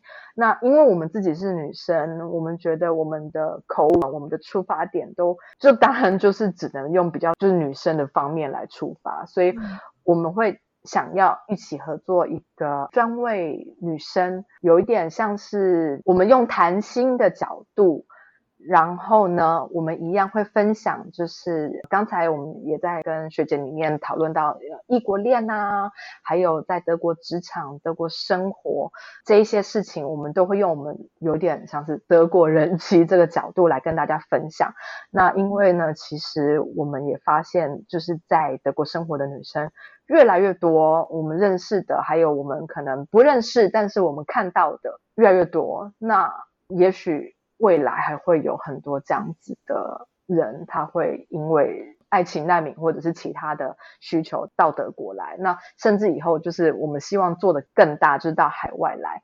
那我们希望就是用自己的经验分享出去，我们所知道的东西，把它写下来。那我们会用文章的方式，也会用 podcast 的形式。那主要就是希望有需求的人，他们可以少走一点冤枉路；有需要温暖的人，他们可以从这边找到支持与鼓励。这个是我们未来会一起合作的项目。对，如果真的孤单寂寞觉得冷，然后要取暖，以后就找 田跟 米粒。对，这个 对，可以啊，也可以找学姐，我们也可以一起合作。就是我现在就会觉得，其实能够碰到志同道合的人是很棒的一件事情，就像可以跟你在音频上聊天，然后因为我们就是。志同道合，那这个都会是未来的力量吧，就是可以给更多人实用的资讯。那对我们来说，也是我们一起互助的力量。这样对啊，如果都已经听到这里了，你都已经待这么久，到这个阶段，我们都已经说好要提出这个服务，然后你们到时候还不支持。或者是我们之后合作什么讲座之类，你们还不支持就罚钱，会罚钱。就是我们真的也很需要舞台啦。说真的，就是如果我们自己默默的做啊，没有人回应，也没有人 喜欢的话，也是做不下去。真的，就所以我们真的也是要很感谢每一个人来收听，然后来点阅的人。对，这个就是自媒体。工作者可能也就是唯一的鼓励吧，不然的话还有什么其他的形式？这个真的就是最直接的，就是给我们订阅啊，或者是回馈留言的支持，这样子我们就会很开心。对啊，真的啊，我们是很真心的分享。米粒真的，我也感觉得出来，你一直以来 都是非常的给人家很正面的、温暖的力量。我们都是，我们就是只有一片真心而已。不要让我们失望。是，但你自己，我觉得既然你的人生态度是这个样子，所以我会。蛮好奇，说你可不可以依照你的角度来推荐一到两本对于你的人生或者是生活带来很大的帮助或改变的书？我大概是在我失恋的时候的转变，就是哦，我大概是前四年的时候失恋。这失恋是跟我现在这位先生失恋哦，就是我们那时候分手。那我们就是因为呃一些跨不过去的门槛，因为那时候我们就是有签证问题，嗯，那解决签证问题对我来说，当时唯一的办法就是结婚，但是我们又啊当时走不到结婚这一步，所以我们就分手，是真的就是我回台湾了，就离开德国这样子的分手，好几个月八个月都没有联络。我觉得那段时间真的对我来讲是一个很精华的时候，所以大家真的是人生有时候淬炼都是发生在最艰难的时候。分手当然就女生嘛，哭哭啼啼的啊。我妈那时候也很酷，她就也不多说，她就把她的书丢给我，就是她就把她的书都挖出来说啊，这个分手的时候也可以看，然后这也可以看。就因为我妈妈是看书很多的人，嗯，那。就从那时候，我读了有一本书，尤其是那时候是我最喜欢的书，就是《爱是一切的答案》。这本书作者是一位美国的呃博士，但是这本书已经绝版了，所以 我就不多讨论这本书。但是我想传达的是，人生真的会因为一本书有所改变。嗯，对，真的觉得文字的力量是很大的。那时候看完这本书以后，对于分手这件事情，我就放下了，就是积极的去过另外一种生活，因为它完全让我觉得啊，原来分手这件事情是要给我一个功课。书里面的就是在告诉我们说，你任何碰到的困境，让你觉得难过、不喜欢的事情，其实都是一种礼物的。包装着一种就是祝福的礼物，端看就是你要怎么样的态度面对它。那可以说，就是因为这本书之后，我就很喜欢类似这种心灵成长、心灵鸡汤的书。那我想要现在大家可以看到的书，它还没有绝版，因为我妈推荐给我的书莫名其妙，就是后来都绝版。我不晓得我妈怎么有那么有能力，就是推荐我很多好书，但是后来都被出版社也就是不怎么看重。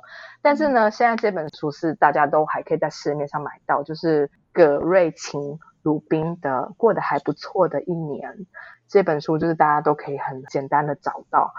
我会想要推荐这本书的时候呢，是因为分手之后呢，一路走来，我也都过着我自己很满足的快乐。嗯，然后啊，我真的有一天，我就默默的想说，啊，我这种人过得这么的快乐，会不会？会不会 遭天谴？就是因为我的生活就是很简单，那我很容易就是满足在自己的，不是说什么钱啊或者是什么，我就是对于生活中的大大小小事情，我都很容易感到满足。然后我看到这本书的感觉就是啊，因为这个作者他也是一个很快乐的人，他就会想说，为什么一个快乐的人还要去写一本书，叫做过得还不错的一年？那你不就每天都很快乐吗？它里面就是说到，因为他本身呢就很快乐，但是呢，他想要去反省自己，说我要怎么样很珍惜这种快乐。我不只是要快乐，我还想要抓住这种。很快乐的感觉，我想要很用力的体验它，然后很感谢这种快乐。所以其实他在这本书里面呢，是很努力的用十二个月的时间，每个月都有一个主题，他想要把他的快乐更具体化，然后把他的快乐用更能够传达的方式分享出去，让读者跟着他这种快乐脚步，这样子去体现一种快乐的生活。对我来说，真的就是。当下就想说，哇塞，原来世界上这么快乐的人也有哎，然后他可以把他的快乐写成书，嗯会让我觉得很安慰，就是想说，哦，原来我们过得这么快乐的人，应该是有一种责任，或者是有一种能力，可以把快乐传达出去。嗯，所以这本书完全就是我的书。对，我就因为这本书，我也写了一些部落格文章来跟他致敬，这样子。嗯，真的就是我到现在每次人家问我说你最喜欢哪本书，我就说就是那一本书啊，过得还不错的一年，就是很好看。然后我自己也是看了两次，就最近很想继续再看第三次。嗯，就每次看都有一种新的感觉，然后就觉得哦，好快乐哦，就是。对，快乐就是要这么的用力去体会它。嗯，那我现在就像刚才我说的，我的部落格和我整个就想要传达的理念，就是我自己因为有能量嘛，那我就想要把这个能量再把它交出去给大家。那一旦有需要这样子能量的人，就可以接收，这样子就很希望可以帮助到正好需要的人。嗯。好感动哦！其实这也会让我联想到林志玲有说过一句话，就跟快乐有关系。他说：“快乐不是一种性格，而是一种能力。”嗯，其实我觉得这个东西，某方面来讲的话，真的不是说你天生就可能就有这样子的能力。对，但是我们都能够在后天，比如说透过生活的过程，透过生活的经验。然后来去不断的调整自己，然后慢慢的去迈向更快乐的自己，或者是过一个更快乐的人生。非常同意啊，因为就像我刚才说到分手那个时候，那怎么会快乐？我不是什么没有感觉的人，或者是我真的快乐到我连分手都会快乐，这不是真正的快乐嘛？就是我那时候分手的时候也是非常的难过，然后每天以泪洗面。但是，就像你说的，如果你有快乐这种能力的话，你还是在绝望之中，你有办法去修复，可以把你的负面的能量以一个比较相对比较快的速度，把正面的力量找回来。这个真的是需要练习，跟你平日一些可能看书啊，听一些讲座，就是。是要练习的，也不是很廉价的能力，不是随手可得。因为真的现代人能够不快乐的事情也很多，像我上个礼拜被老板臭骂一顿，我也很不快乐啊。但是就是时常要训练你心的肌肉，就是你的心其实是肉做的嘛。那就像我们运动就想要训练肌肉，心也是一样，就是你没有办法去摸到你的心的肌肉，可是你的心是可以透过很多方式训练的。对，那这个如果我们自己、你、我还有其他人有这样子的经验、有这样能量，我们把它多分享出去的话。就可以让这个我觉得是很善、很正面的能量传递给更多人。嗯，所以你可以跟我们聊聊你的人生哲学是什么？我的人生哲学就像刚才我延续下来的话题，就是去做一个善良的人。嗯，我觉得这个对于做善良的人这件事情，也是我近年来的一个新开发的哲学。不晓得以后会不会变啊？就应该人生哲学会。一直随着年纪变吧。那以前我可能还真的是没有什么人生哲学耶，但是我自从经营部落格以来这一年多的时间，我就体会到我人生哲学就想要做一个善良的人，不要做伪善的人。但是就是不是说做善良的人要讨好别人，要去迎合别人，不要伤害别人。有时候你也许看到朋友做傻事。你还是要跟他讲一些不中听的话，但是我觉得我更想要去用另外一个角度，比如说啊，朋友就觉得啊，你怎么跟这渣男在一起？但是我觉得所谓善良的人，意思是说你要去了解一下这人为什么要跟渣男在一起，没事干嘛跟渣男在一起？就是用更同理的人，而不是用一种很快速的角度去评论说。你有病吗？你为什么要自己找事做？嗯，就是一个善良的人，他应该愿意去花时间倾听别人，知道说这个人背后到底经历了什么，他才会走上今天这条路。不要用很快速的角度，或者是以一个大概世俗可能大家认识别人的方式，就马上说哦，你是对的，你是不对的。就是想要用更温柔的力量，而且也是更了解人性的方式去跟别人相处。这个是我现在的人生哲学。嗯，这讲的很好，真的很重要的一件事情。现在网络上会有这么多在荧幕背后的键盘酸民，都是因为可能我们真的没有去倾听或者是去了解，就直接很 judgmental 话就丢出来。是啊，对。那样子真的是，我觉得对别人的心理会造成蛮大的伤害。虽然是说言论自由嘛，当然，呃，在网络上，我们现在大家都可以发言，你想讲什么话，你想要发表什么言论，这都是你的自由。但是，真的一个一句话，可能你觉得没什么啊，我就是我想这样子写，不行吗？没有什么不行，可是其实这可能会是是这一个人他最后的一根稻草。其实大家现在心里面也都很脆弱，就是大家接受的资讯也很多，那可能网络上一些不好的评论啊，你说真的都不要往心里去，也不太可能，也不是符合我们人性的事情嘛。嗯，我觉得并不是说你不可以去批评别人。而是少做一点人身的攻击，就是给一点建设性的东西，不要情绪性的发泄。嗯，没错，没错。那我们讲了这么多，如果说听众想要找到你的话，要去哪里跟你联系？现在就是我有自己的部落格专业，那在上面呢，就是会有我的联络资讯。那我在脸书上面也有一个粉砖，就是在这两个地方呢，会分享的文章会有一点不一样，因为可能在粉砖上面会有一些比较稍微日常一点的讯息，但是太日常的也没有，就是 因为就是也不会写一些鸡毛蒜皮的事情啦，大概会写的话都是心中有感触，因为我说过在德国如果过久了。我也不会想要写说今天买菜就是比昨天还要贵这些事情。那如果是在部落格的文章的话，呃，会更有系统一点，大家就是会可以用不一样的主题找到你有兴趣的文章。嗯，那今天呢，非常谢谢米粒粒的分享，其实跟我们聊了很多。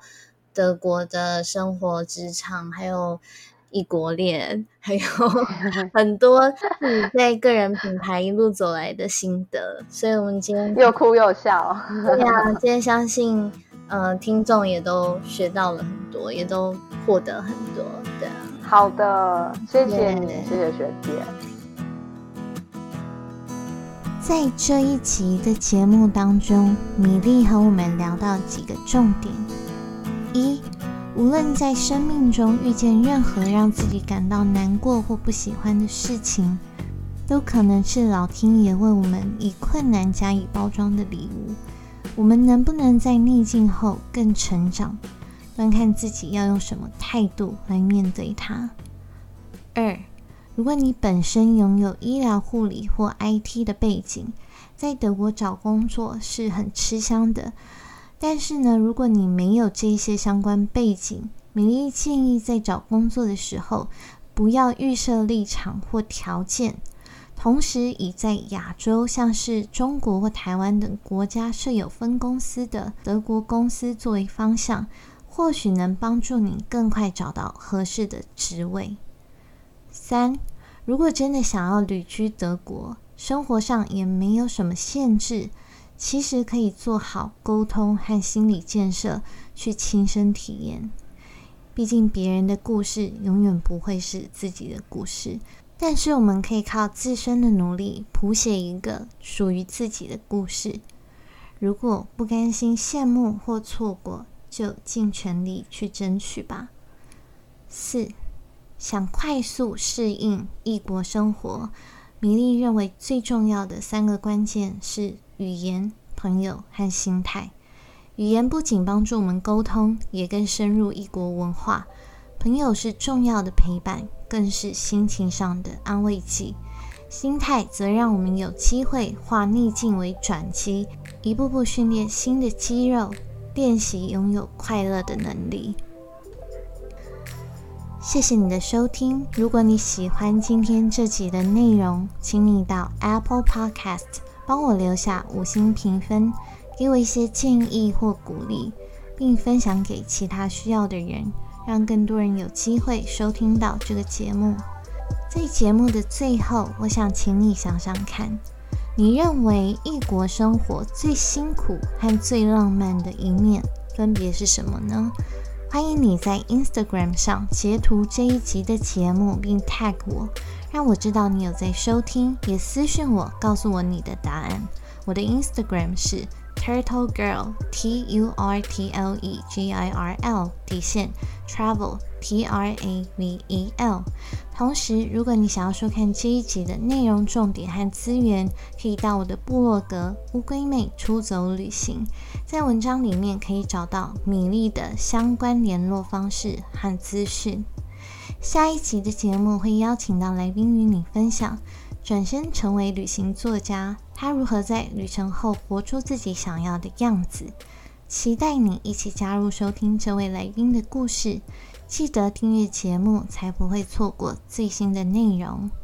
So live better, live with passion, and most importantly, live life on your own terms.